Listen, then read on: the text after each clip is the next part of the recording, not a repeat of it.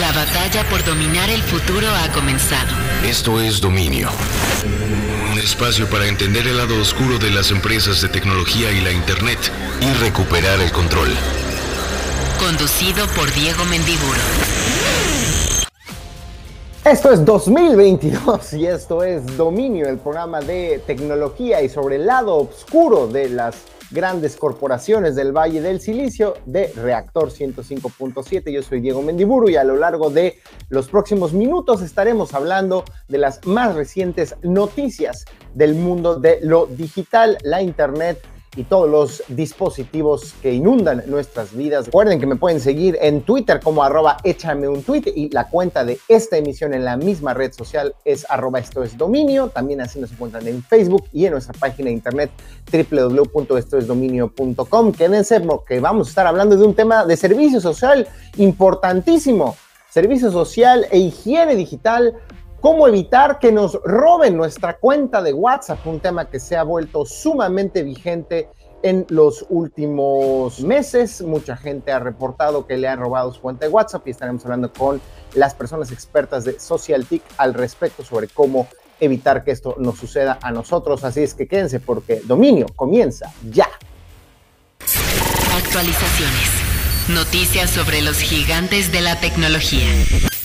Estas son las actualizaciones sobre el mundo de la tecnología y vaya que hay una increíble desconfianza sobre las empresas de tecnología entre las personas estadounidenses. Es decir, los gringos no confían en que las principales plataformas de redes sociales e información eh, de aquel país o disponibles en la Unión Americana estén cuidando responsablemente sus eh, datos personales y su privacidad. Fue el resultado de una encuesta realizada por el prestigiado diario estadounidense The Washington Post, que irónicamente sabemos es propiedad ahora del mega multimillonario y fundador de Amazon, Jeff Bezos. Salió The Washington Post a hacer esta pregunta específicamente, ¿qué tanto confías en que las siguientes empresas de tecnología o de servicios manejan de manera responsable tu información personal y los datos sobre tu actividad en Internet. ¿Y quién cree que salió en primer lugar como la compañía en la que menos confianza tienen los estadounidenses en este aspecto? Pues obviamente Facebook, 72% de los estadounidenses no confían en que Facebook maneje adecuadamente su información personal. Un 20% dice que sí creen que lo maneja bien y un 8% no tiene opinión. Luego TikTok, que como sabemos es de origen chino, 63% tampoco creen que manejan bien su información y sus datos personales. Después Instagram, que también pertenece ahora a Meta, lo que antes era Facebook, 60% no confían. Luego WhatsApp, también de Meta, 53% no confían, luego YouTube empatado también con 53%, luego Google con 47% de desconfianza, seguido finalmente por Microsoft, Apple y Amazon con 42, 40 y 40% respectivamente, lo cual nos deja ver que todos estos meses de polémica principalmente que se detonan con eh, el uso que diversos grupos ultraconservadores y potencialmente países extranjeros hicieron de las redes sociales en 2016 para influir en la campaña en contra del presidente Donald Trump, el escándalo de Cambridge Analytica y a partir de ahí eh, filtraciones de datos y por supuesto las recientes revelaciones de Francis Hogan sobre cómo Facebook, Instagram y particularmente Meta saben perfectamente del daño que sus plataformas tienen en las mentes y en la percepción sobre sus propios cuerpos en personas adolescentes, particularmente niñas, todo el tema de cómo nos manipulan para estar pegados a la pantalla consumiendo contenido dentro de Facebook, Instagram, WhatsApp y eh, demás plataformas digitales que hacen cosas similares, ha tenido un efecto palpable, tangible, en cómo los estadounidenses ven a estas empresas mayoritariamente con una enorme desconfianza. No tengo menor eh, duda en decir, de ahí un poco por qué existe este programa, en que las grandes empresas de tecnología, particularmente Facebook o Meta, Google, Apple, Amazon, Microsoft, TikTok y otras tantas, se han vuelto las empresas en las que emblemáticamente existe un velo de desconfianza, de duda, que antes estaba reservado para las tabacaleras, para empresas como Monsanto, para empresas farmacéuticas, una mala reputación, pues ahora son las empresas de tecnología las que están más manchadas por esta noción de que no están actuando responsablemente. También esta encuesta del Washington Post revela que 7 de cada 10 estadounidenses dicen que su teléfono u otros dispositivos tecnológicos frecuentemente podrían estarlos escuchando y siguiendo y rastreando de maneras en las que no están de acuerdo. 35% piensa que esto podría estar sucediendo muy frecuentemente, 37% podría decir que esto pasa de vez en cuando, rara vez 20% y nunca un 8%. Lo hemos discutido en este programa, no es que nuestros teléfonos nos estén escuchando todo el tiempo, pero sí es cierto que rastrean, almacenan y guardan en servidores nuestra actividad en línea, los sitios que visitamos, y esto combinado con otro tipo de información que nosotros mismos hacemos públicas en las redes sociales como Facebook, como nuestra edad, nuestro género, nuestras películas, libros favoritos, los lugares que visitamos registrados en Google Maps, crean perfiles sobre nosotros que son explotados comercialmente a través de las plataformas de anuncios digitales de Google y de Facebook principalmente, pero también de otras empresas como Amazon, eh, Microsoft y eh, Apple. Entonces, queda claro, mucha desconfianza sobre el actuar de las empresas de tecnología y aquí seguiremos en dominio documentando pues, si estos temores son ciertos o no, qué información conocemos que nos permite poner en la silla de los acusados de manera literal y de manera metafórica a los directivos y a las personas líderes de estas empresas para tratar de cambiar, por supuesto, esta tendencia y hacer que nos sintamos mucho más seguros y confiados sobre cómo utilizamos la Internet y nuestros dispositivos inteligentes. Actualizaciones. Noticias sobre los gigantes de la tecnología. Y bueno, ya que estamos hablando de plataformas sociales populares, sorprendente la noticia con la que cerramos el año 2021, según una firma que ofrece servicios de seguridad y de monitoreo de tráfico en Internet que se llama Cloudflare y hago énfasis en que a esto se dedica la empresa porque es una empresa con buena reputación que de alguna manera es fundamental para que buena parte de la Internet como la conocemos hoy en día funcione correctamente, dio a conocer pues, unas estadísticas sobre qué sitios web fueron los más visitados durante 2021. Eh, más que de un sitio web, estamos hablando en realidad de dominios. ¿Y por qué es importante esta distinción? Porque de alguna u otra manera a veces pensamos que los sitios de Internet solo viven en nuestras, por así decirlo coloquialmente, en nuestras computadoras y que las aplicaciones que tenemos en nuestro teléfono son cosas distintas, pero en realidad cuando nos metemos a un sitio web desde un navegador o cuando utilizamos una aplicación, generalmente hacen una petición a un dominio web y eso es lo que está contabilizando esta empresa Cloudflare para dar a conocer cuál fue el dominio más popular de la Internet en 2021, de tal manera que no importa si fue desde una computadora, desde una aplicación, el gran ganador en términos de popularidad en plataformas digitales de 2021 fue ni más ni menos que TikTok.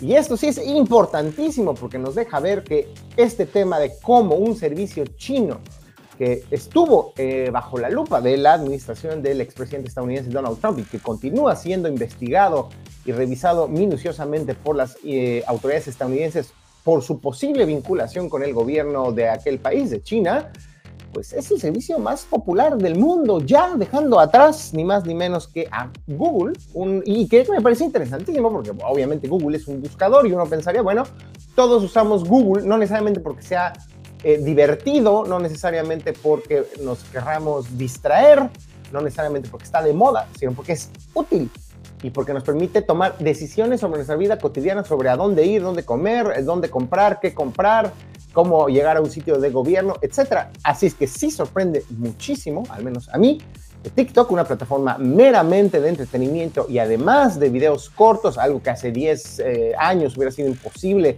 por las mismas condiciones de la conectividad inalámbrica, pues es ahora el dominio de eh, Internet más popular del mundo por delante de Google y de Facebook.com, que se quedan en segundo y tercer lugar respectivamente.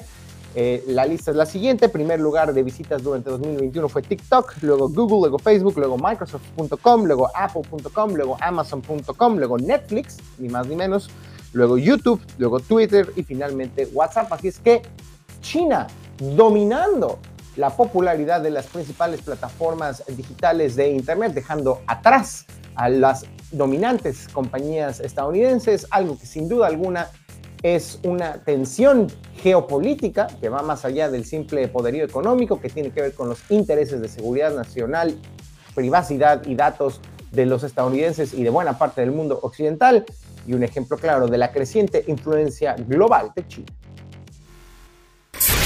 Actualizaciones. Noticias sobre los gigantes de la tecnología. Oigan, ¿y qué creyeron que íbamos a hablar del Consumer Electronic Show del 2022? Por supuesto que vamos a hablar de esta, la principal feria de tecnología para el consumo, es decir, de dispositivos tecnológicos que deberán estar a la mano, eh, a la venta para su adquisición por parte de cualquier persona dentro de unos años. Es una feria, pues, donde se muestran los adelantos de los eh, dispositivos tecnológicos comerciales más interesantes que estarán dominando los estantes de las tiendas y de las páginas de Internet en los próximos meses o años. Pero, tristemente, a diferencia de como ha ocurrido en ocasiones anteriores, pues la pandemia le dio en toda la torre al Consumer Electronic Show, que se tenía la esperanza de que a diferencia del año pasado, fuera un evento totalmente presencial eh, con eh, la participación de grandes marcas y conforme pues esta variante Omicron eh, se ha ido pues volviendo cada vez más presente en distintos territorios, pues derivó en que muchas grandes empresas cancelaran sus presentaciones en vivo que se realizarían en el Consumer Electronic Show o en el CES y por tanto que también muchas personas no fueran físicamente, pero aún así se llevó a cabo y como cada año muchas televisiones, muchas computadoras, muchos teléfonos celulares fueron presentados en el evento, pero nos queremos detener con la tendencia de este año porque siempre es divertido ver, bueno, qué fue de lo que más se habló eh, este año en el Consumer Electronic Show. Ya en ocasiones anteriores habían sido las televisiones tridimensionales, que ya, o televisiones capaces de mostrar imágenes en 3D, que fueron un rotundo fracaso. En su momento, pues también estuvieron de moda eh, los drones, en su momento también estuvieron de moda los automóviles eléctricos.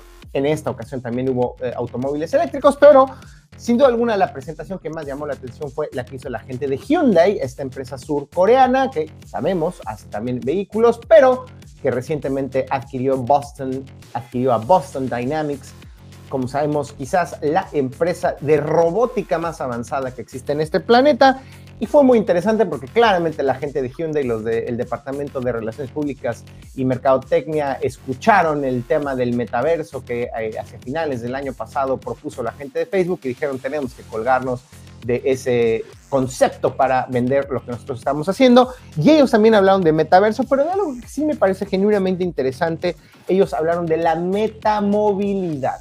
¿Qué diantres es eso?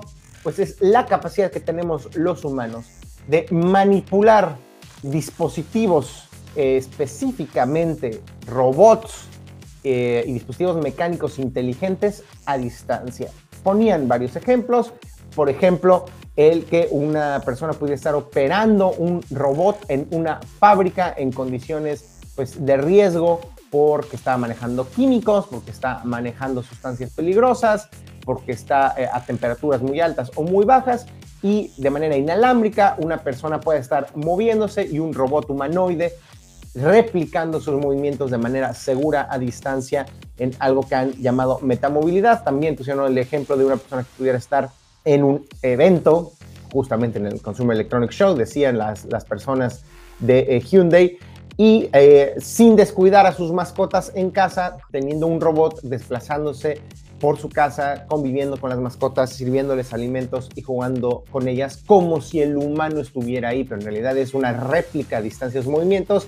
Efectivamente, metamovilidad suena, sí, bastante acertado el concepto de que nuestra corporeidad, nuestro cuerpo, puede ya no estar limitado físicamente a carne y huesos, sino también a robots y dispositivos mecánicos capaces de imitarnos imitar nuestros movimientos y desplazarse en distintos ambientes eh, sin que nosotros tengamos que estar ahí. Un concepto un poco que sí vuela los sesos, muy de ciencia ficción, pero que me parece muy divertido. También, por supuesto, mostraron a su robot Spot, o creado por Boston Dynamics, como ya lo hemos mencionado en otras ocasiones en este espacio, es una especie de robot con forma de perro, que dijeron la gente de Hyundai, se está utilizando ya el día de hoy en lugares como Chernobyl, esta zona en donde hubo un desastre nuclear allá a finales de los 80 en la que ahora es Rusia, antes la Unión Soviética, y que pues por supuesto tiene elevados niveles de contaminación por radiación, lo que impide que un humano pueda estar ahí durante un tiempo prolongado, pero sí, los robots Spot pueden estar ahí justamente monitoreando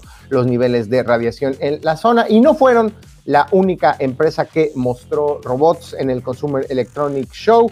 También hubo demostraciones de androides sumamente avanzados. Este robot lo han llamado Ameca, es una empresa eh, británica llamada Engineered Art. Seguramente ustedes ya habrán visto videos de este robot que se popularizaron en redes sociales. Bueno, estaba ahí presente, lo cual nos deja ver que es real. Según estas personas, dentro de más o menos una década sí será común ver este tipo de robots en negocios, en industrias, desempeñando labores de hospitalidad, por ejemplo, de eh, ser eh, quienes nos reciban en un hotel, en un restaurante, eh, que podamos preguntarles dudas en el transporte público y que puedan en general comenzar a estar presentes en la vida cotidiana de las ciudades, de los negocios, de las industrias.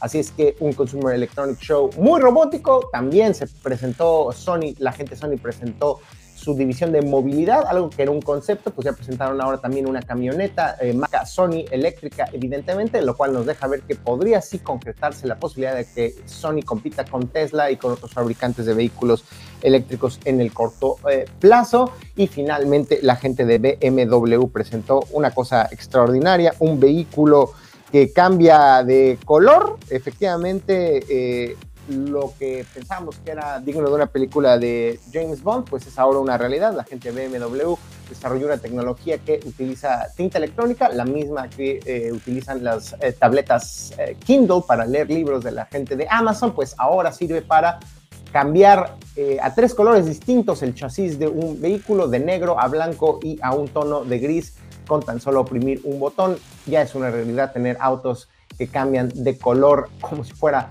arte de magia. Muy interesante, se rehúsa a morir el CES, el Consumer Electronic Show, la mayor sorpresa de este año sin duda alguna los robots, pero un vistazo a la tecnología que estará dominando nuestras vidas en los próximos años. Actualizaciones. Noticias sobre los gigantes de la tecnología. Oigan, y pues tenía que ceder la gente de Instagram ante pues toda la indignación que causaron las revelaciones de Frances Hogan sobre cómo la plataforma nos permite eh, estar eh, adictos a los contenidos de la misma y también nos ha bombardeado con información que muchas veces puede no ser la más positiva, que puede ver con temas de percepción equivocada de nuestros cuerpos, con temas de política y de manipulación y de mentiras y todo eso derivado un poco de los famosos o infames algoritmos que no sabemos a precisión cómo funcionan en cada producto de cada empresa. Por tanto, ya dijo la gente de Instagram que dentro de unos semanas probablemente será posible cambiar la manera en cómo funciona la línea de tiempo, la pantalla de inicio o como en inglés le conocen eh, el timeline de Instagram tendrá tres opciones ahora, Home, que funcionará igual que como funciona el día de hoy, que es con un algoritmo, pero también Following, que eh, nos permitirá ver solamente eh, de manera cronológica las cuentas que seguimos y finalmente Favorites, que mostrará solo las cuentas que nosotros consideramos más importantes de las personas que nosotros seguimos en Instagram. Es decir, las empresas de tecnología comienzan a cambiar sus productos derivado de la indignación que causan los escándalos de cómo eh, ocultan información y le dan mayor importancia a las ganancias sobre la seguridad de los usuarios, lo que denunció Francis Hogan, e Instagram estará pronto cambiando la manera en cómo funciona su aplicación y nos muestra información derivado de la polémica alrededor de Instagram. Premoniciones, un vistazo al futuro y sus consecuencias.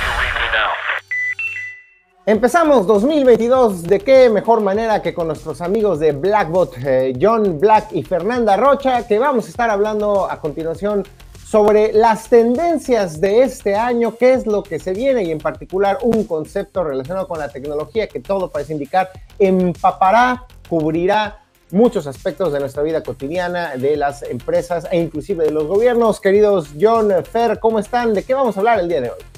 ¿Qué tal? ¿Cómo están? Nos da muchísimo gusto tenerlos de vuelta acá y que nos permitan estar con ustedes este año 2022, que ya suena como todos los años de la vida, ¿no?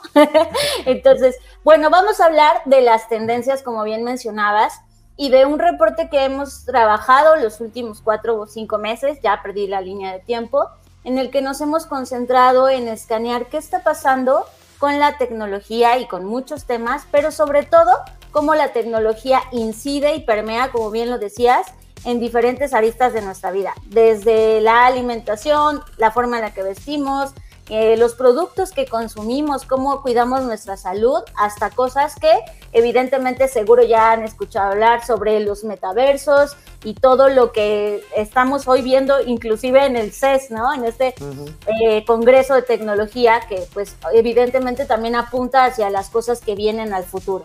Y uno de los temas que, que hay en este reporte es que está dividido en 11 diferentes eh, espacios o distintos contenidos.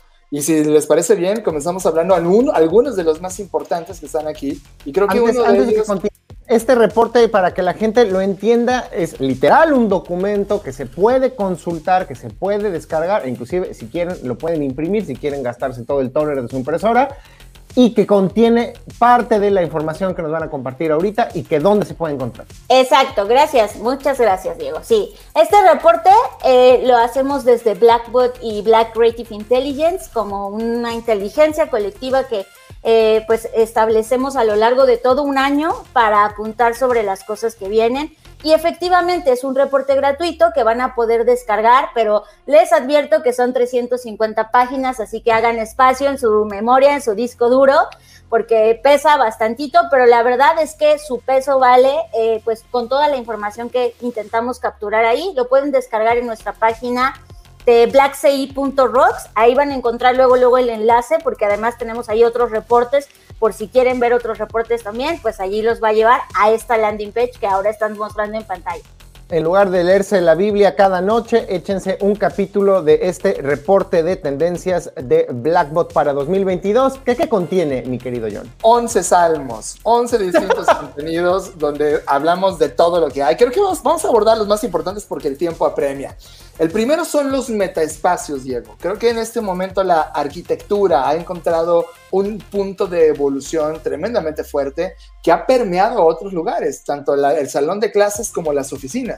Y sobre todo otros temas que ya hemos hablado acá, que es qué va a pasar con esos lugares que no están preparados para el cambio climático. O sea, ¿qué va a pasar con estas regiones que fueron construidas o diseñadas sus casas para cierto clima y de repente hoy tienes un golpe de calor, no tienes aire acondicionado? Pues, ¿qué va a pasar con todos estos espacios y cómo la tecnología pues, puede ser parte de esta ayuda a la arquitectura que eh, muchos han decidido llamar arquitectura regenerativa, etcétera, que es esta reconceptualización o rediseño de los espacios para afrontar los nuevos embates que trae consigo el cambio climático. Y ustedes hablan de cambio climático, pero hay una discusión ahorita muy importante ante la evolución de la pandemia de cómo cambiamos los espacios interiores para que haya mayor, eh, que fluya mejor el aire y con esto se pueda dispersar el, virus y no estemos ahí todos encerrados contagiándonos en las escuelas principalmente y en otros espacios que son, digamos, obligatorios y no hay esa discusión. Creo que hay toda una conciencia sobre qué significa habitar un espacio y eso está evolucionando a todos los terrenos,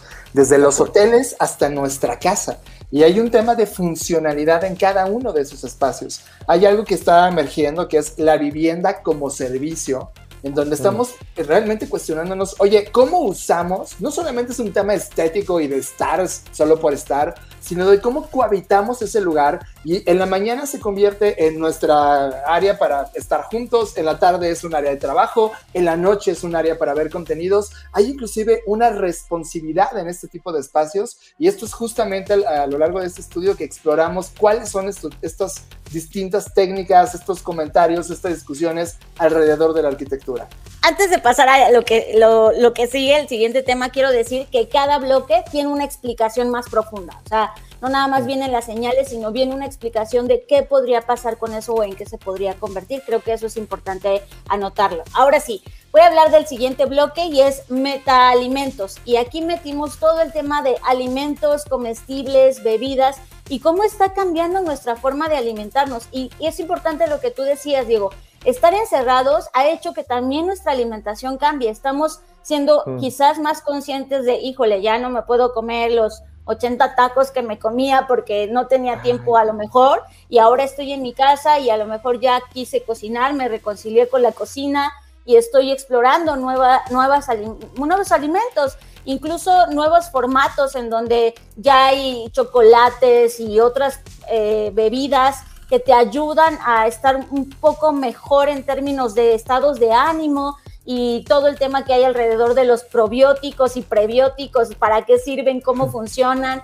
Y creo que todo esto pues nos, nos habla de, puede que funcione o no, independientemente de eso, nos habla de cómo ya estamos cuestionando más lo que nos llevamos a la boca y el proceso que eso va a tener en las cocinas, en nuestras recetas y cómo cambia totalmente la alimentación. Creo que hay una transformación muy plant-based, ¿no? Basado en mm. plantas. Y creo que hay compañías como, no sé, McDonald's, Burger King, PepsiCo, que ya han explorado estas posibilidades y en este año vamos a ver cómo lo llevan al terreno de lo masivo y cada vez se va ampliando la cultura de qué nos llevamos a la boca y de dónde proviene eso que nos llevamos a la boca. También vemos dentro de esta alimentación las, los metaelectrodomésticos que de alguna manera van a, por ejemplo, eh, vamos a tener impresora de alimentos 3D ya vendidos como de manera masiva y que van a llegar a la casa de cada uno de nosotros, estos asistentes robóticos que nos ayudan a preparar en nuestra casa alimentos sofisticados. Creo que hay una evolución importante y así como en el bloque 1 de hay una conciencia sobre los espacios, ahora también hay una conciencia sobre los alimentos y qué significa ese alimento en un contexto donde el medio ambiente entra en un estrés tremendamente sólido y fuerte, en donde ahora tener vegetales y alimentos frescos cada vez va a ser más complejo. ¿Qué les parece si nos faltan varios temas, por supuesto, que podemos compartir ahorita en el programa de radio, pero me interesa mucho que le expliquemos de una vez a la gente por qué es importante consultar este documento y por qué es importante saber esto? Ustedes mencionaban antes de que entráramos al aire, bueno, si tú tienes un negocio, pues tienes que saber de qué se va a estar hablando más adelante para adecuar tus productos, tus servicios o tus procesos aprovechando estas tecnologías. Pero también lo que ustedes decían a nivel individual, oye, ¿qué te estás llevando a la boca? Oye, ¿Sabías que existen estas cosas que se llaman dark kitchens o cocinas oscuras? En donde son restaurantes que ya no son restaurantes porque no tienen mesas, pero te cocinan en un sótano, en una azotea y te lo llevan a través de Uber Eats o Didi Food. Necesitamos, como es nuestra responsabilidad como consumidores, saber cómo están operando negocios, con qué tecnologías, para tomar decisiones responsables, ¿no? Sí, totalmente. De hecho, es la, esa es la gran intención y el objetivo del reporte sensibilizar que estamos en un mundo global y que a veces aquello que vemos, ay, no, eso solo pasa en aquel país lejano, pues la verdad es que hoy con tanto eh, pues ajetreo y con tanto intercambio y con tanta facilidad que muchas de las tecnologías nos permiten o nos habilitan, pues ya estamos viendo muchas de esas tendencias en nuestro país. No es necesario que volteemos a ver eh, o sentirlo lejano pero justo lo importante es dar este primer paso, que tú te, te avientes a explorar todas estas tendencias para que entiendas de dónde se gestaron, quiénes las están usando, cómo las están usando, e igual en una de esas tú les das un nuevo uso o inclusive también el reporte pues tiene esta intención de evidenciar cosas que te van a sonar como, oye, yo no quiero que pase esto, yo no quiero que esto se lleve a la realidad, entonces, ¿qué hacemos para frenarlo? ¿Qué hacemos para hablar más de eso? ¿Qué hacemos para ser parte y agente del futuro y no decir, ah, esto nos pasó, sino de verdad tomar una responsabilidad de decir, ok, yo no quiero que esto pase, ¿qué puedo hacer desde mi trinchera? Que puede verse como un pequeño grano, pero que ese grano, la verdad, suma eh, si, si cada vez somos más personas las que hablamos sobre esto y exponemos los temas. ¿Qué les parece si hacemos una breve pausa y regresamos para retomar algunas de las tendencias que vienen en este reporte y regresamos rapidísimo a esto que es Dominio, el programa sobre eh, el lado oscuro de la tecnología aquí en Reactor 105. Escuchas Dominio, el, lado, oscuro, de, la, tecnología. Escuchas Dominio, el, lado, oscuro de la, tecnología. Premoniciones, un vistazo al futuro y sus consecuencias. Y estamos de retache aquí en Dominio y estamos hablando del reporte de tendencias 2022 elaborado por la gente de Blackbot, John y Fer. Y pues ya explicamos que este reporte puede ayudar a los individuos a tomar decisiones como consumidores de manera más responsable, pero también a los negocios. Y como decías, Fer, y también mencionaba John en algún momento, ver lo que están haciendo allá afuera otras organizaciones y empresas y, ¿por qué no? En el buen sentido, copiarlo y adaptarlo a la realidad latinoamericana o en particular de México, ¿no, John Fer? Sí, totalmente. De hecho, hay una hoja en particular donde hacemos esta invitación de, ok, ya me enseñaste las tendencias, ahora qué hago con ellas. Y básicamente lo que hay que hacer es hacerse cuatro preguntas. La primera es, ¿qué cambios podría traer esto? Que tú te cuestiones, aquí en mi vida, en mi colonia, en mi ciudad, en mi trabajo, en mi organización, ¿qué cambios podría traer esto que estoy viendo en el reporte? Cualquiera de las tendencias. Uno, la siguiente pregunta es, ¿cómo podría yo fortalecer o contrarrestar la tendencia? Es, si yo estoy viendo que hay en el reporte, me están indicando que está pasando, eh, pues que muchas zonas, incluso latinoamericanas, se están convirtiendo en un campo para minar monedas y eso le está quitando electricidad a otras zonas, es como, ok, ¿cómo puedo hacer yo y cómo puedo eh, empaparme más de esa información y cómo creo que puedo contrarrestar esto o ayudar a que ocurra más, ¿no? Ya dependerá de las decisiones de cada quien. Y la otra es qué oportunidades podrían existir para mí. O sea, si yo estoy viendo, y esto es un poco lo que decías eh, ahorita, Diego, si yo estoy viendo que esto está pegando o está funcionando en otros países o que está ayudando a florecer la economía, etcétera, y yo quiero traer ese concepto a México y lo puedo adaptar o a donde quiera que estén, lo puedes adaptar y decir, ok, voy a hacer este formato en esta versión latinoamericana y poder probar nuevas hipótesis y no esperar a que lleguen a México por cuenta propia, sino llevarlas a cabo, ¿no? Y finalmente, ¿qué decisiones o acciones podríamos ejecutar? Que esa sería la, última pregunta, es, ok, yo ya vi que vienen estas cosas, ¿cuáles de esas cosas yo sí puedo tener agencia, ¿no? Si estoy viendo que viene nuevas formas de alimentarme, ok, no me había cuestionado eso, ¿cómo me puedo alimentar mejor? ¿Cómo puedo saber de dónde vienen mis alimentos? Porque igual es algo que no nos habíamos cuestionado de que para comerte una manzana cruzó el transatlántico y resulta que en Chihuahua también hay manzanas, ¿no? ¿Y por qué no estamos comiendo esas manzanas? Entonces creo que es importante sobre todo hacernos preguntas sobre qué podría ocurrir y hacia dónde nos puede llevar esto y cuáles de estas cosas queremos promover o frenar. ¿Qué otro tema o tendencia destacarías que viene en este documento, querido John? Yo creo que el tema de moda es importante. Es la segunda industria más contaminante del planeta y ahora hay un como greenwashing, un lavado verde que están haciendo las compañías responsables de este consumo frenético del fast fashion o la ropa o la moda rápida y lo que aborda este estudio es hacia dónde se están moviendo. Por un lado hay un tema interesante de inclusión, hay muchísima inclusividad radical ocurriendo en este lugar, pero también empiezan a haber preguntas de dónde viene mi ropa, cómo está fabricada, qué está ocurriendo con la circularidad del modelo. Cuando yo compro algo, ¿por qué lo estoy comprando? Y a dónde va a parar una vez que lo deje de utilizar y lo vaya a tirar o lo vaya a reciclar o vaya a meterle un proyecto de reuso o alguien vaya a darle un segundo ciclo de vida. Y también hay una discusión importante aquí.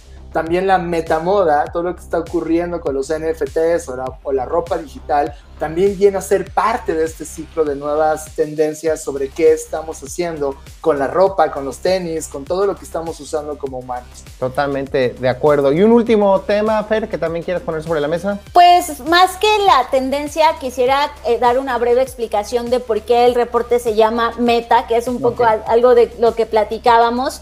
Y lo que tienen que saber es que cada año nuestro reporte lleva un prefijo.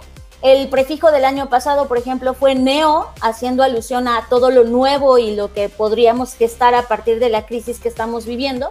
Y este año, antes de que Facebook hiciera su anuncio de que cambiaba su nombre a Meta, nosotros ya habíamos bautizado al reporte o usado el prefijo Meta para poder ejemplificar y hablar sobre todos los temas que hablamos, porque deben ustedes saber que el prefijo Meta significa las cosas que trascienden, lo que sigue o lo que viene más allá. Y para nosotros el uso de las palabras y el lenguaje es muy importante. Por lo tanto, creo que no debemos dejar que solo las compañías o que solo Zuckerberg y Elon Musk y todos estos eh, personas millonarias hablen sobre el meta. Todos podemos hablar sobre meta. Todos tendríamos que adueñarnos de esas palabras para poder marcar lo que sigue en todas las aristas de toda la actividad humana. Totalmente de acuerdo. Oigan, bueno, de entrada, déjenme felicitarlos porque voy a insistir en este tema. Eh, aquí este es un programa de tecnología y, nos apasionan a nosotros tres estos temas, pero allá afuera hay personas que pueden estar al frente de grandes organizaciones o pequeñas organizaciones que no saben qué, cuáles son las últimas noticias, las últimas novedades, los últimos eh, dilemas del uso de la tecnología en distintas áreas del conocimiento y de la creación humana. Y ustedes aventaron durante meses ya el puro, el, puro eh, trabajo de organizar esta información de una manera lógica, didáctica, como lo hicieron ustedes en particular, eh, tú querida Fer, es verdaderamente sorprendente, es muchísima chamba y es genuinamente un documento que creo que le puede servir a muchas personas en puestos de liderazgo, en organizaciones, en empresas, en todo tipo de instituciones, inclusive públicas también, no solo privadas, para eh, trazar sus estrategias de crecimiento, por supuesto, de innovación, nuevos productos, nuevos servicios o de mejora de servicios eh, que ya tienen implementados, gracias a lo que ustedes comparten en este reporte. John, repítenos dónde lo puede conseguir la gente, cuánto cuesta o si no cuesta, qué más se puede hacer con este documento, de qué otra manera ustedes pueden apoyar a las personas para entender mejor estos temas y el tema y el concepto de lo meta. Me uno contigo, Diego. Felicidades a Fer y a todo el equipo y también Daniel Lozán, que aporta un trabajo trascendental en términos de diseño. Esto es gratuito, como lo mencionó Fer en el bloque anterior. Esto no tiene costo, está hecho para que lo descargues, lo analices, lo lleves al siguiente nivel. La dirección es blackci.rocks. Black como negro, C de casa y de Ignacio.rocks, como estuviera rockeando.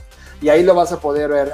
Y no solamente esto, también Fer hizo una colección de todos los reportes que están ocurriendo en el mundo para que los tengas en un solo lugar. Hasta te llevas una cantidad de inteligencia súper interesante en términos de todo lo que está ocurriendo en tendencias.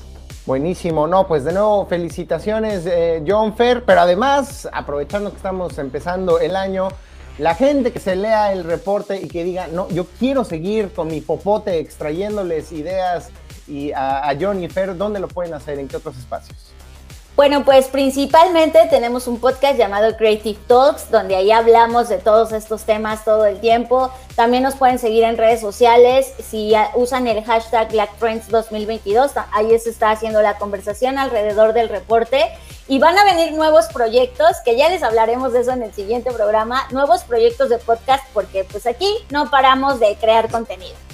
Muy bien, querida Fer, querido John, les mando un abrazo donde quiera que se encuentren. Nos vemos en el futuro y ciertamente hoy fue premoniciones, un vistazo al futuro y sus consecuencias. Ahí está, organizadito en un bonito documento para que todo el mundo lo consulte. Abrazos, John, Fer. Interacciones. El debate de la semana con expertas en tecnología. Como cada semana y para iniciar el año con noticias escabrosas, pero sí, por supuesto, una labor social de alerta sobre un fenómeno de seguridad digital muy importante que hemos estado viviendo desde hace varios meses, probablemente no solo en México, sino en buenas partes del mundo. Tenemos a nuestros amiguitos de Social TIC, a mi querida Aide Quijano y Paul Aguilar. ¿Cómo están amigos? Bienvenidos a esto que es Dominio. El día de hoy vamos a estar hablando de un fenómeno que se ha estado reproduciendo cada vez más, lo vemos en redes sociales, personas, algunas de ellas muy famosas de medios de comunicación, inclusive personas involucradas en temas políticos, dando a conocer que sus cuentas de WhatsApp han sido secuestradas o robadas.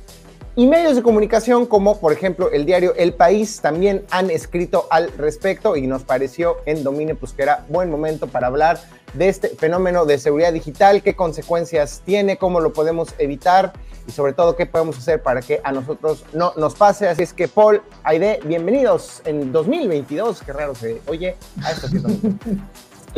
Hola, hola Diego, muchas gracias por tenernos aquí. Ya es costumbre iniciar el año, el año pasado, eh, el año hablando de WhatsApp, el año pasado fue las políticas nuevas y ahora robo de cuentas, pero bueno, vaya forma de iniciar.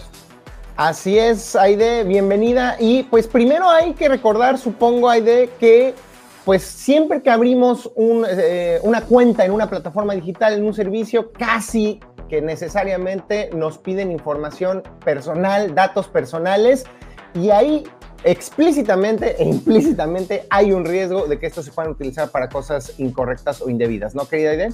Así es, Diego. Bueno, justo queríamos empezar con eso porque antes de entender qué está pasando con WhatsApp, nos queríamos remitir a recordar cómo es que tú abres una cuenta de WhatsApp y poder identificar qué datos incluyes y cómo pueden ponerse en riesgo estos datos. Entonces, recuerda cuando tú abriste una cuenta de WhatsApp, te pidieron default tu número de teléfono, ¿no? Tu cuenta está asociada a un número de teléfono y también abres una cuenta de perfil. En esa cuenta de perfil tú incluyes tu nombre, puedes incluir también un seudónimo, pero también incluyes tu foto o puedes también incluir otra foto que no sea tu, cara, tu rostro, ¿no? De alguna forma todos esos datos están ahí. Y para verificar que, es, que eres tú, para verificar que tu número de teléfono está asociado, te envían un mensaje SMS con el cual tú verificas que es tu cuenta y ahí comienzas a utilizar ya la plataforma, ¿no? A partir de aquí, ya con esto podemos identificar que son estos datos los que están incluidos y que están relacionados a ti, a una cuenta de WhatsApp. Ahora, ¿cómo se ponen en riesgo? ¿Qué son, ¿Cuáles son principalmente los riesgos que pueden pasar? Pueden ser varios y justamente los vamos a explicar ahorita, pero queríamos primero iniciar con esto porque es importante identificar los datos vinculados. Llegó el momento, Paul, de hablar un poco de los riesgos que conlleva pues que una persona vulnere nuestra cuenta de WhatsApp? Bueno, pues en principio lo bonito de, ser este, temas de tecnología, pues es que la imaginación es el límite, así que puede haber muchísimos riesgos, pero ahorita vamos a delimitar los más comunes, ¿vale? En principio, pues uno muy sencillito es la suplantación de identidad, que va vinculado a esto que nos platicaba ID. Yo puedo crear un perfil de WhatsApp con un número distinto pero que tiene a lo mejor el mismo nombre que otra persona, la misma imagen, el mismo estado, y puedo hacerme pasar por esa persona, ¿no? Supongamos un Paul malvado. Entonces lo único que necesito es robarme la foto, su estatus, y pues contactar a personas que yo sé que el Paul original o el Paul bueno conoce. Entonces yo me hago pasar por, por ese Paul, pero realmente los estoy estafando. Ahí no hubo ningún tipo de hackeo, vamos a ponerlo así ahorita, o ningún tipo de acceso o robo de cuenta, simplemente suplanté la identidad. Después viene aquello que ya conocemos como hackeo, que es cuando hay algún tipo de acceso no autorizado a la cuenta, que alguien más toma control. Y esto se puede deber a que a lo mejor te robaron los códigos de acceso, o sea, alguien intentó registrar tu número telefónico y después se hicieron pasar por el servicio de atención a clientes de WhatsApp, por ejemplo, y te solicitaron el SMS. Eso se conoce como ingeniería social. Te, te, echan una mentira, tú caes y a partir de ahí te roban los códigos. O puede ser que te hayan enviado algún enlace en el cual tú entras y ahí te piden el código, alguna página de validación de WhatsApp o validación de cuentas. Y pues tú caes en esta página falsa y pones tu código. Todo eso es porque te robaron el código y pues ya alguien más pudo acceder a tu cuenta, ¿vale? Una forma un poquito más sofisticada es el robo de cuentas a través de eh, robarse tu número telefónico, que esto se le conoce como SIM swapping, que es eh, intercambio de SIM. Básicamente es alguien registra tu línea telefónica en un chip nuevo, ese chip lo pone en otro teléfono y pues básicamente ya tiene tu línea telefónica completa. Entonces cuando intenta registrarse en WhatsApp, pues a esa línea nueva que está en otro teléfono, pues le llega el mensaje de texto y con eso se valida. ¿Sí? Entonces te robaron ahí la línea telefónica completa y a través de eso pudieron entrar a, tu WhatsApp. Y el último y el más sofisticado pues es a través de algún tipo de, malware o alguna intervención de, del dispositivo que ya lo hemos platicado, ha sido el caso de Pegasus en, temas muy políticos y muy amplios, pero existen otros tipos de malware como pueden ser los stalkerwares que son software de espionaje eh, para un contexto más, más en corto como de familia o de pareja, pero que igual tienen estas capacidades de infectar teléfonos y a partir de ahí espiar los chats. Entonces, son varias opciones, pero si se fijan, vamos como de, desde la suplantación, pasamos por el robo de códigos, el robo de línea telefónica y la infección de malware. Es como esa, esa escala de menor a mayor. Ahora, Paul, yo comenzaba diciendo que, al menos personalmente, percibo que en las últimas semanas, meses, se empezó a incrementar en redes sociales la comunicación de personas, algunas eh, cercanas, algunas figuras públicas que decían, me acaban de robar mi cuenta de WhatsApp, están pidiendo dinero, por favor no contesten, estoy esperando que me la devuelvan. ¿tú percibes que de esta taxonomía, de estas este, definiciones de posibles ataques a nuestras cuentas de WhatsApp, se pueda ver una tendencia que nos permita pensar que ah, es que hay un grupo de crimen organizado utilizando una de estas técnicas en específico, es una coincidencia y es una combinación de estos factores que acabas de describir, eh, eh, lo que está sucediendo en estos momentos. ¿Cómo lo percibes tú? Claro, por lo que se ha platicado en redes sociales, hay que notar dos cosas. La primera es que no se ha compartido ninguna información técnica. La mayoría de, las publicaciones que hay de todas estas figuras, tanto públicas, este, eh, de medios de comunicación o de políticos, por ejemplo, simplemente dicen me robaron la cuenta, pero no, explican cómo. Eh, desde SocialTIC hemos eh, logrado tener contacto con algunas personas, atender algunos casos y lo que hemos visto es que es un tema completamente vinculado a estafas. Lo que hacen mm. es que acceden a la cuenta, y comienzan a solicitar dinero a personas eh, de, esa persona. ¿Cómo obtienen los números de estas personas? Pues bueno, cuando tú recuperas WhatsApp, se recuperan tus grupos. Lo que hacen es que se meten a tus grupos y a partir de ahí sacan los contactos que están en esos grupos y les empiezan a escribir en individual, ¿vale? Entonces ya les solicitan 15, 20 mil pesos, una cantidad X. Entonces todo esto, por lo que hemos identificado, no está vinculado a un contexto político en específico, este, sino que es un, tema completamente de estafas y de, extorsión y, robo de dinero. No sabemos exactamente cómo funciona, tenemos ahí una pequeña teoría de que tal vez pudiera ser algún grupo que tiene acceso pues no sabemos si a la infraestructura de, las telefonías o si trabajan internamente en estos espacios, pero que probablemente están accediendo a los códigos de acceso, a los SMS, y a partir de ahí pues acceden a las cuentas. No tenemos evidencia de que se esté utilizando algún tipo de malware para infectar los dispositivos, ni de que se esté utilizando phishing o ingeniería social, sino que pues a través de alguna técnica oscura están robándose los, los mensajes de texto. Digo, que, que, tampoco es por restarle severidad al asunto, pero tampoco caer en el tema de la tecnofobia y decir, ah, ya ven, por estar todo el día pegados en el celular y no, no, es decir, es algo que podría estar ocurriendo con una línea telefónica convencional, que alguien te llama, las extorsiones telefónicas donde se hacen pasar por un familiar, te dicen que estás orquestado, pero en realidad es todo una ardid, todo un plan para sacarte dinero. hay una sospecha de que encontraron una manera a través del robo de cuentas de WhatsApp y de suplantación de identidad para también buscar eh, hacer fraudes y sacarle dinero a las personas, ¿no? Sí, completamente es eso. Buenísimo, pues bueno, como decía, si a muchas personas les ha pasado y a alguna de ellas nos está escuchando o si nos llegara a pasar, ¿qué, qué hacemos, Aide? Cuéntanos que si, si mañana me roban mi cuenta de WhatsApp, pego un grito en el cielo y luego ¿qué hago?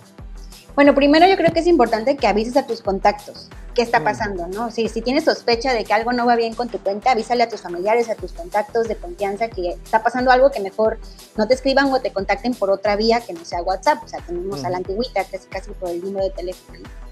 Pero también puedes hacer, como puedes usar la vía, digamos, oficial de WhatsApp de la plataforma, que todas las plataformas tienen estas vías. hay que recordar que al, meter nuestros datos a una plataforma, también tenemos que tener las vías para poder hacer algún reclamo o alguna aclaración.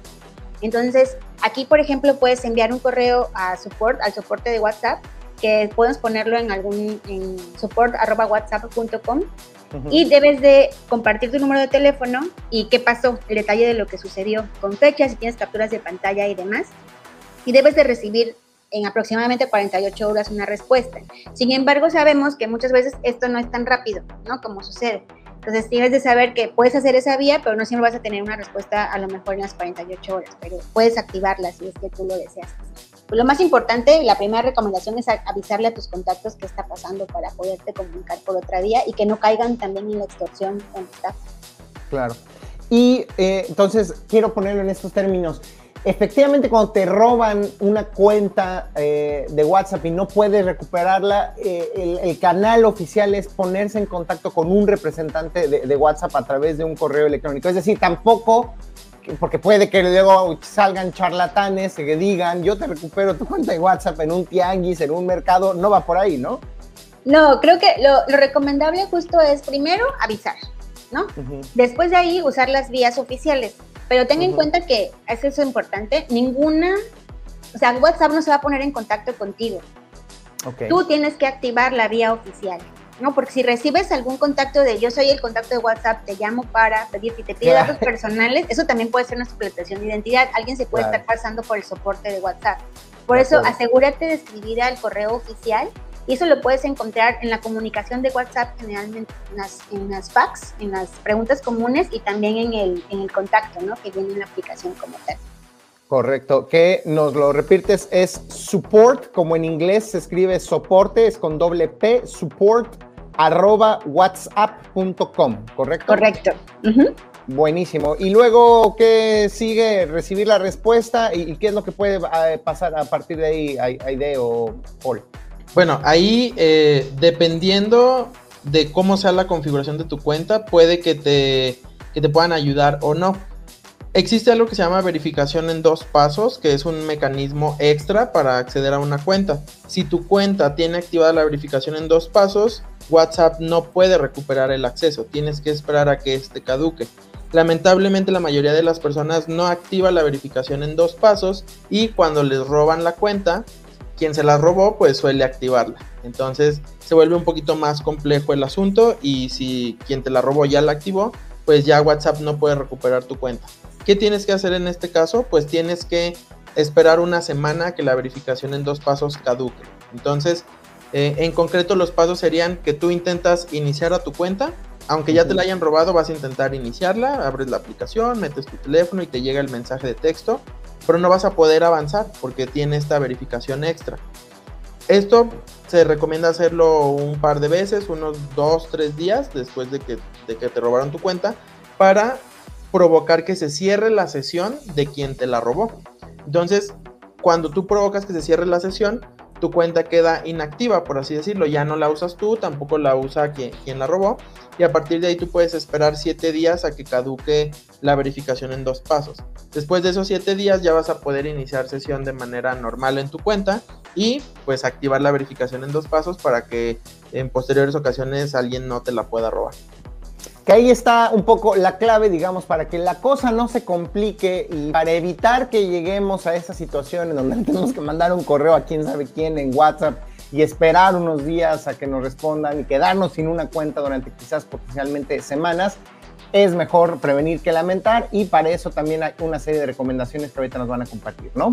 Sí, pues si quieres comienzo yo con algunas muy sencillitas que básicamente ahí de ya nos las platicó. Pues en principio, si alguien les pide el código de su mensaje de texto, no lo compartan. insistimos, WhatsApp no te va a contactar, tampoco el servicio eh, de atención o de seguridad de Facebook o de Instagram o de cualquier otra plataforma, Google, Microsoft, no te van a escribir y mucho menos te van a pedir información. Entonces no compartas tu SMS, no compartas documentos de identificación y ninguna otra información personal porque pudiera ser una suplantación de identidad, algún tipo de estafa. También, como ya lo platicamos, hay que activar la verificación en dos pasos. Esto va a prevenir que alguien más acceda a tu cuenta, aunque se hayan robado el código o hayan hecho alguna otra cosa de magia oscura tecnológica, pues necesitan la contraseña extra que tú la pusiste y solamente tú la conoces. Entonces, eso es la verificación en dos pasos. También hay que realizar los ajustes de privacidad adecuados. Por ejemplo, que tu foto, que tu nombre, que tus estados los vean solamente tus contactos, que no estén visibles de manera pública, porque tal vez yo no te conozco, pero tengo registrado tu número y puedo robarme tu foto, puedo robarme tu estado y empezar a publicarlos como si fuera tú y hacerme pasar por ti. No accedí a tu cuenta, pero hice una suplantación de identidad. Mm. Y también, pues bueno, si reciben mensajes sospechosos, por ejemplo, que te están escribiendo desde Facebook haciéndose pasar por WhatsApp o que eh, te quieren hacer una videollamada o una llamada medio extraña, pues lamentablemente en nuestro contexto pues ya sabemos que pudiera ser un poco como de extorsión o alguna otra vía. Entonces pues sí hay que, hay que tener bastante precaución en cómo, cómo nos contactan las plataformas, que ya dijimos pues, nunca lo van a hacer si no lo solicitamos previamente y pues configurar esas cuentas. Igual Aide, eh, ¿tú tienes algunas otras? Sí, Paul. Igual otras recomendaciones claves es tener en cuenta que cuando tú descargas una aplicación en tu teléfono, esa también tiene actualizaciones de seguridad. Por lo tanto, tanto la aplicación como tu teléfono deben estar siempre con la última actualización del sistema operativo de la aplicación porque esto corrige errores de seguridad que tenga la plataforma. Y también otra recomendación es que vigiles tus sesiones abiertas. Muchas de nosotras seguramente utilizamos WhatsApp Web en el escritorio, ¿no? En la computadora. Entonces muchas veces por ahí también alguien podría acceder si no tienes una contraseña bloqueada. Si no tienes tu pantalla bloqueada, podrían acceder con el código QR. Por lo tanto es importante también siempre vigilar qué sesiones tienes abiertas de tu WhatsApp, de tu cuenta de chat. Y también si, por ejemplo, dejaste alguna cuenta abierta en otro teléfono y ya no estás utilizando, también darlo de baja, ¿no? De alguna manera, porque puede ser que también ahí se han quedado tus conversaciones. Aunque no son las actuales, están tus conversaciones pasadas. Y si no migraste, pues también ahí tienes información tanto tuya como de otras personas. Entonces vas dejando también rastro que puede ser utilizado después para alguna estafa o alguna extorsión. No sabemos dónde vaya a quedar ese teléfono o en manos de quién vaya a ser usada esa información. Claro, finalmente pues sabemos y como nos decía Paul, mientras no haya una sospecha de que se trata de ataques específicamente dirigidos a millonarios o políticos, mientras tengamos la noción de que es algo que pasa de manera generalizada, como nos pueden robar en el autobús o en el metro, nos pueden sacar el teléfono del bolsillo o como nos pueden llamar para extorsionar, esto es algo eh, pues que tristemente seguirá pasando en tanto que los, eh, las personas que quieran hacer estas cosas pues identifiquen los principales medios de comunicación que usamos todos los días. Y así como en su momento era el teléfono, como en su momento es el transporte público, pues ahora encontraron en WhatsApp una manera de extorsionar y de robar. Y por ello creo que todas las recomendaciones que nos han dado el día de hoy son básicas de higiene, como le llaman ustedes, de higiene digital, para que no nos suceda. Y muchas de las cosas que dijeron aplican también para correo electrónico, cuentas en redes sociales y muchos otros sitios y plataformas digitales, ¿no? de Paul, no sé si quieran cerrar con algún mensaje diciéndole también a la gente dónde puede seguirlos a través de Internet. Sí, igual me gustaría sumar otra, aprovechando, porque creo que también hay que tener en cuenta que principalmente a, lo mejor nuestros familiares son vulnerables, ¿no? A este tipo de estafas o extorsiones. Entonces, apoyemos también a nuestras papás, a nuestras mamás, a la familia o a otros contactos en cómo lo pueden hacer, apoyándoles en activar la verificación en dos pasos y alertando en que si algo ocurre, pues que de una vez te llamen por teléfono. Mejor, mejor prevenir a que luego sea que faciliten alguna información, ¿no? Y mm, bueno, ¿dónde pueden encontrar más información? Ya saben que siempre desde www.protege.la estamos compartiendo guías y recursos para que puedan ustedes implementar cuidados digitales. Y también desde las redes sociales de SocialTIC, que nos pueden encontrar en Twitter, en Facebook, en Instagram, como arroba SocialTIC. Ahí vamos a estar compartiendo también cuidados digitales constantemente sobre el tema. Y bueno, también puedes escribirle a Paul directamente. Seguridad arroba socialtic.org, también les ayudamos a resolver sus dudas. Buenísimo. Aide, Paul, muchas gracias por habernos acompañado esta semana, eh, primera semana de 2022 en esto que es Dominio. Y con esto terminamos la emisión de esta semana. Yo soy Diego Mendiburu, nos escuchamos a las 11 de la mañana el próximo lunes. Bendiciones a todos. La batalla por el dominio de la Internet entra en pausa hasta la próxima semana, a la misma hora por Reactor 105.